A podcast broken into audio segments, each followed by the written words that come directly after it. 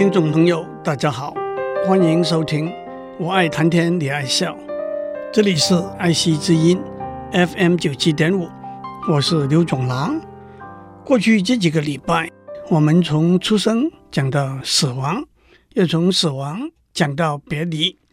上个礼拜，我们讲到中国文学里头，张嫣的别父，以及杜甫、李白、王维、王昌龄、柳永等写的有关别离的诗和词，其实我也应该加上在中国近代文学里头，朱自清的《背影》和林觉民的《与妻诀别书》。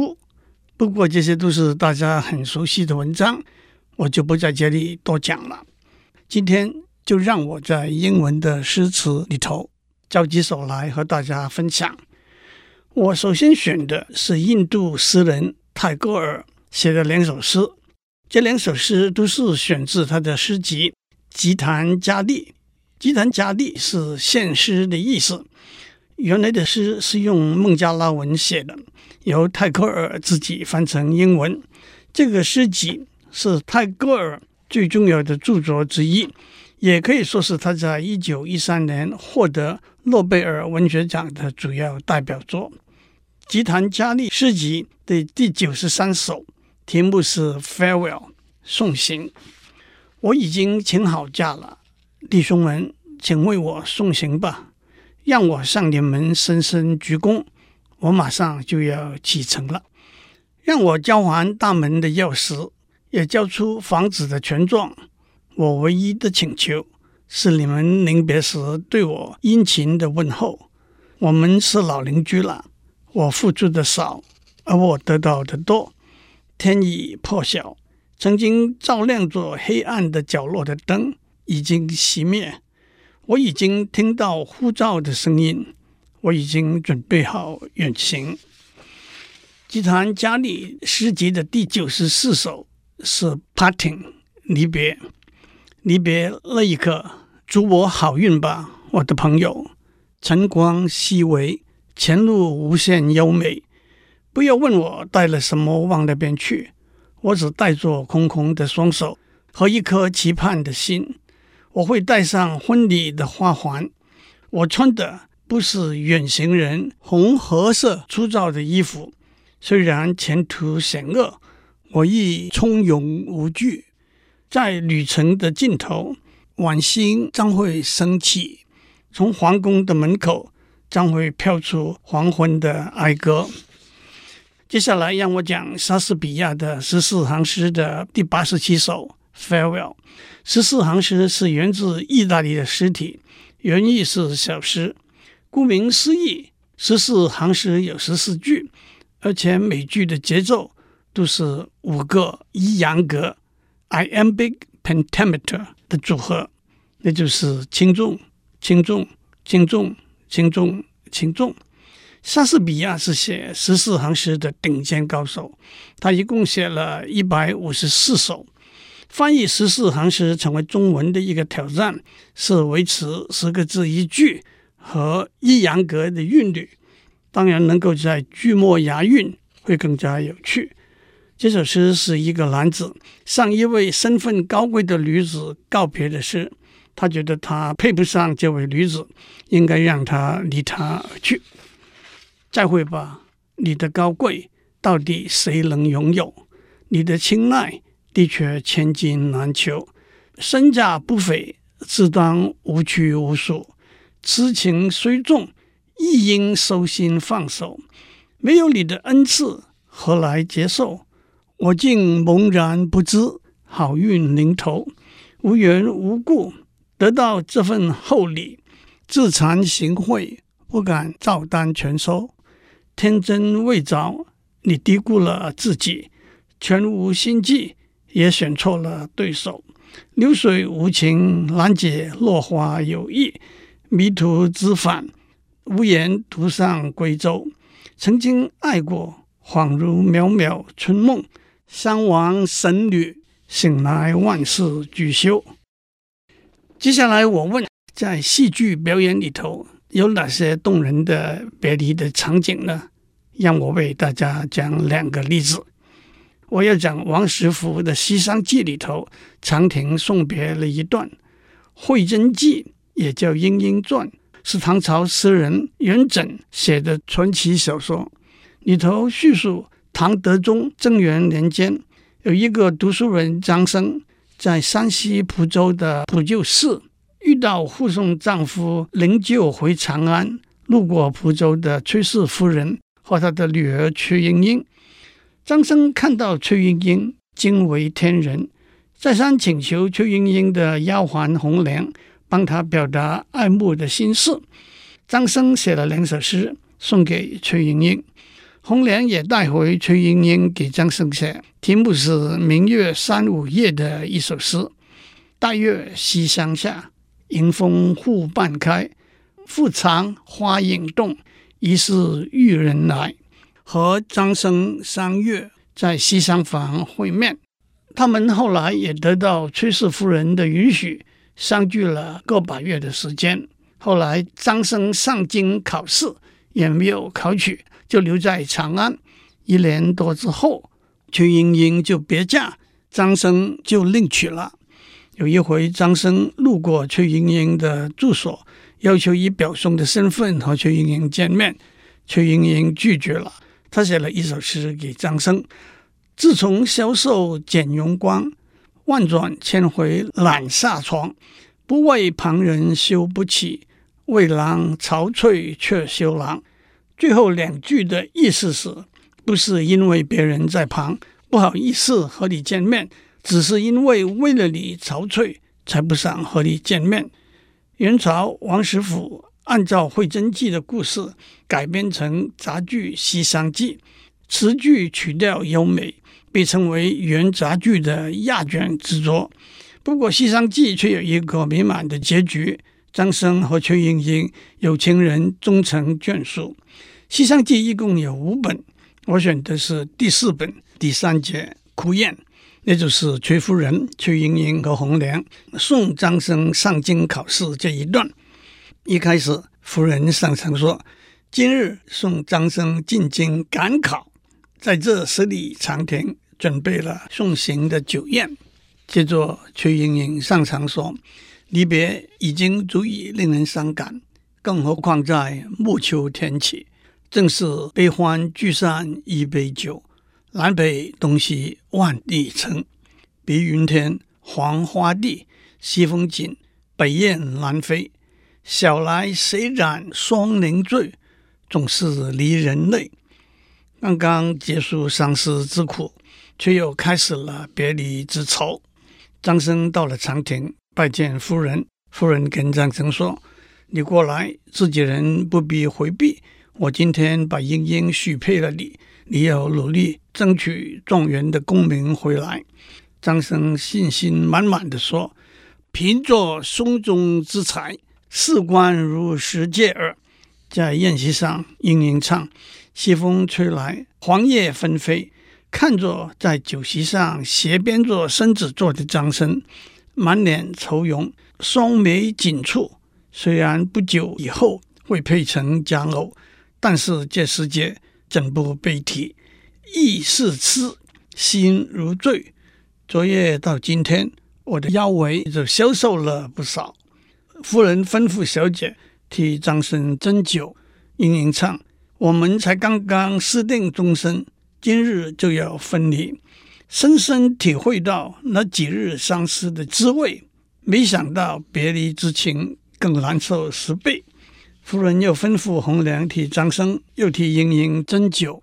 红莲跟莺莺说：“小姐，你今日不曾用早饭，就随意喝点汤吧。”莺莺说。端上来的酒菜食物，尝起来像土和梨，就算是土和梨，也有一些土气息、梨滋味。可是这些酒食一点味道也没有。面前的茶和饭不想吃，离恨塞满了肠胃，只是为了虚名为利，把鸳鸯拆散了。一阵子杯盘狼藉，张生上马，夫人和小姐上车。莺莺念了一首诗送给张生：“现在你抛弃了我，我也没有办法了。当初是你来找我的，你还会把过去对我的情谊去爱你眼前的新人吗？接着叮咛他到京城以后要注意水土，旅途中也要节制饮食。接着唱，刚刚一起同来，如今竟独自归。刚刚一起同来，如今竟是独自归。我在这里会常常给你写信，你切莫金榜题名誓不归。你要记住。看到那些异乡花草，不要流连徘徊。张生唱：小姐金玉之言，小生一一铭之肺腑，忍不住低下头来，含着情把眉头展开。莺莺唱：不知魂已断，哪有梦相随？最后莺莺上了车，收尾。四围山石中，一边残照里，人间的烦恼。充满了心头，这般大小的车儿如何载得动？这一句倒让我们想起李清照“只恐双溪蚱蜢舟，载不动，许多愁”这一句。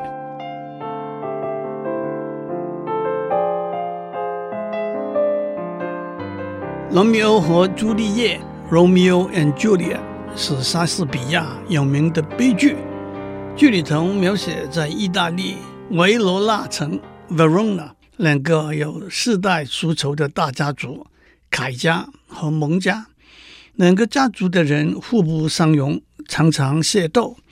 凯家有一个漂亮的女儿朱丽叶，有一位鲍伯爵在追求她；蒙家有一个品性端正的儿子罗密欧，他爱上了凯家的一个侄女儿罗莎琳。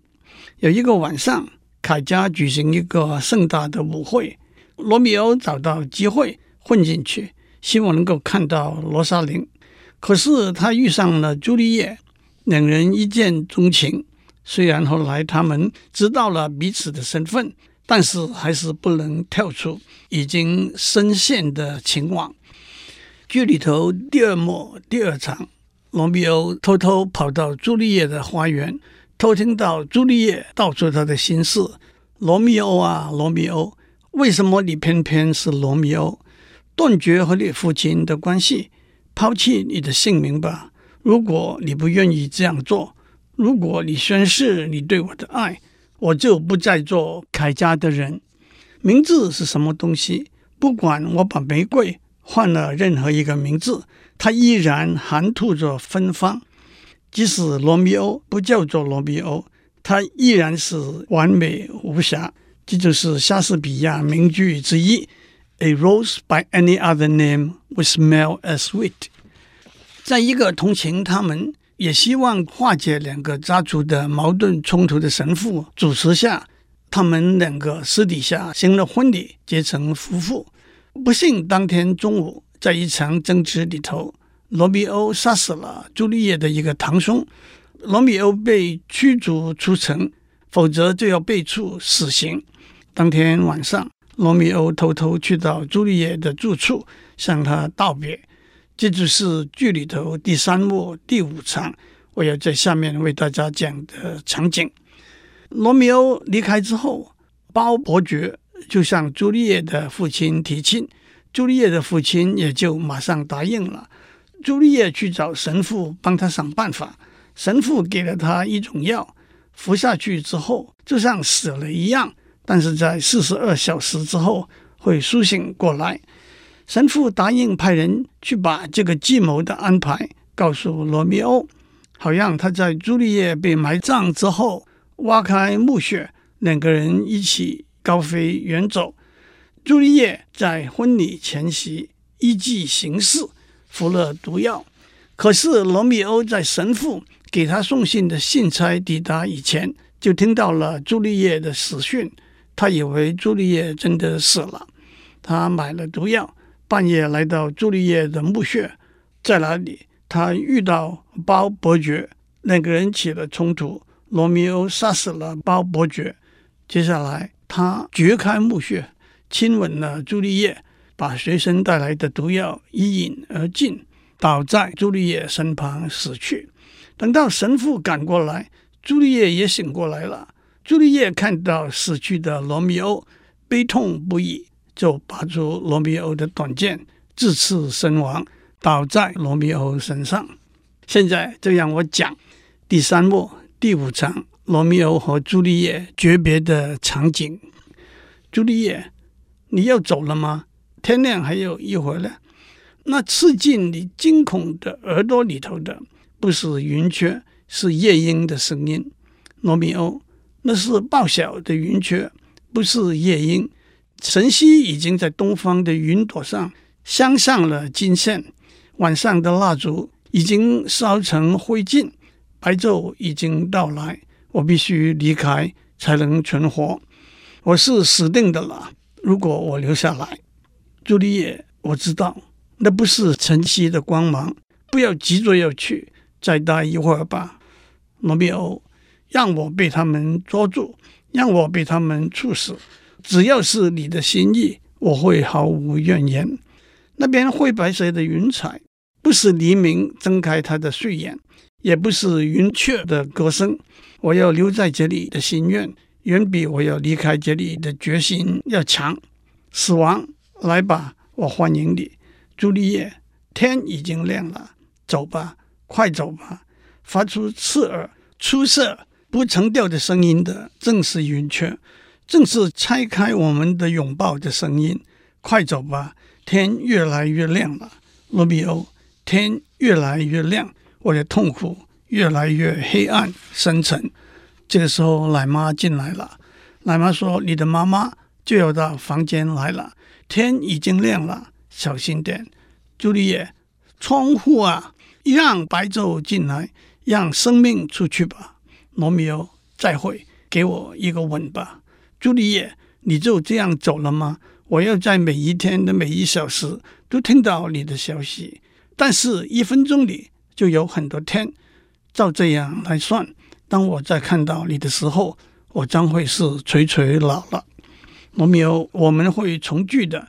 今日的痛楚将会是未来甜美的追忆。朱丽叶，我有一份不祥的感觉。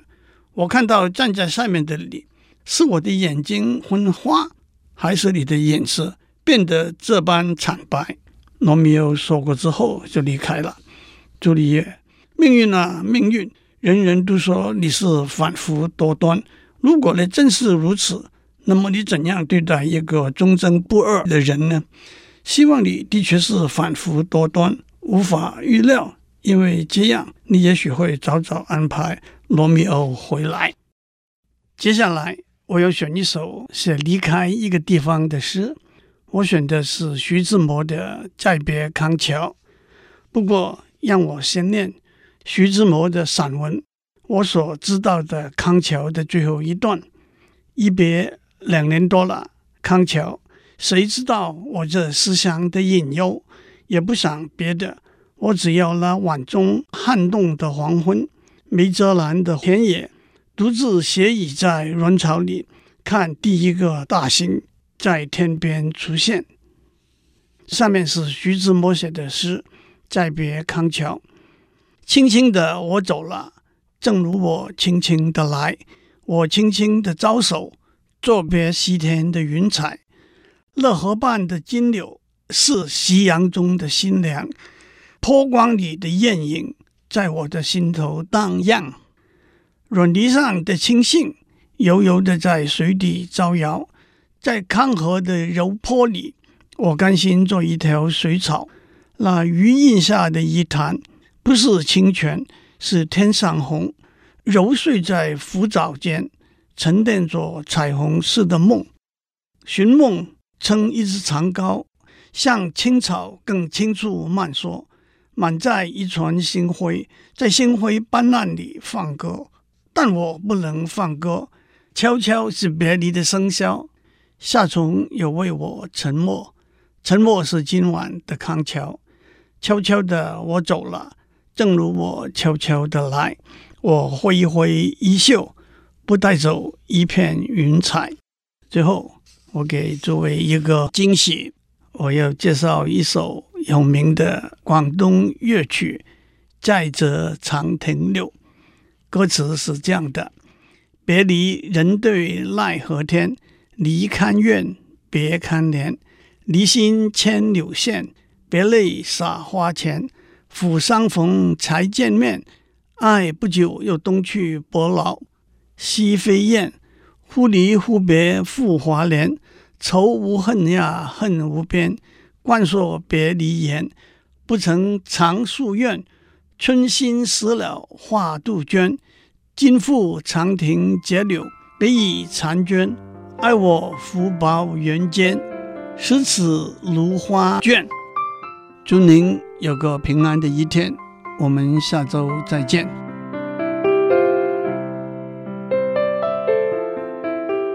以上内容由台达电子文教基金会赞助播出。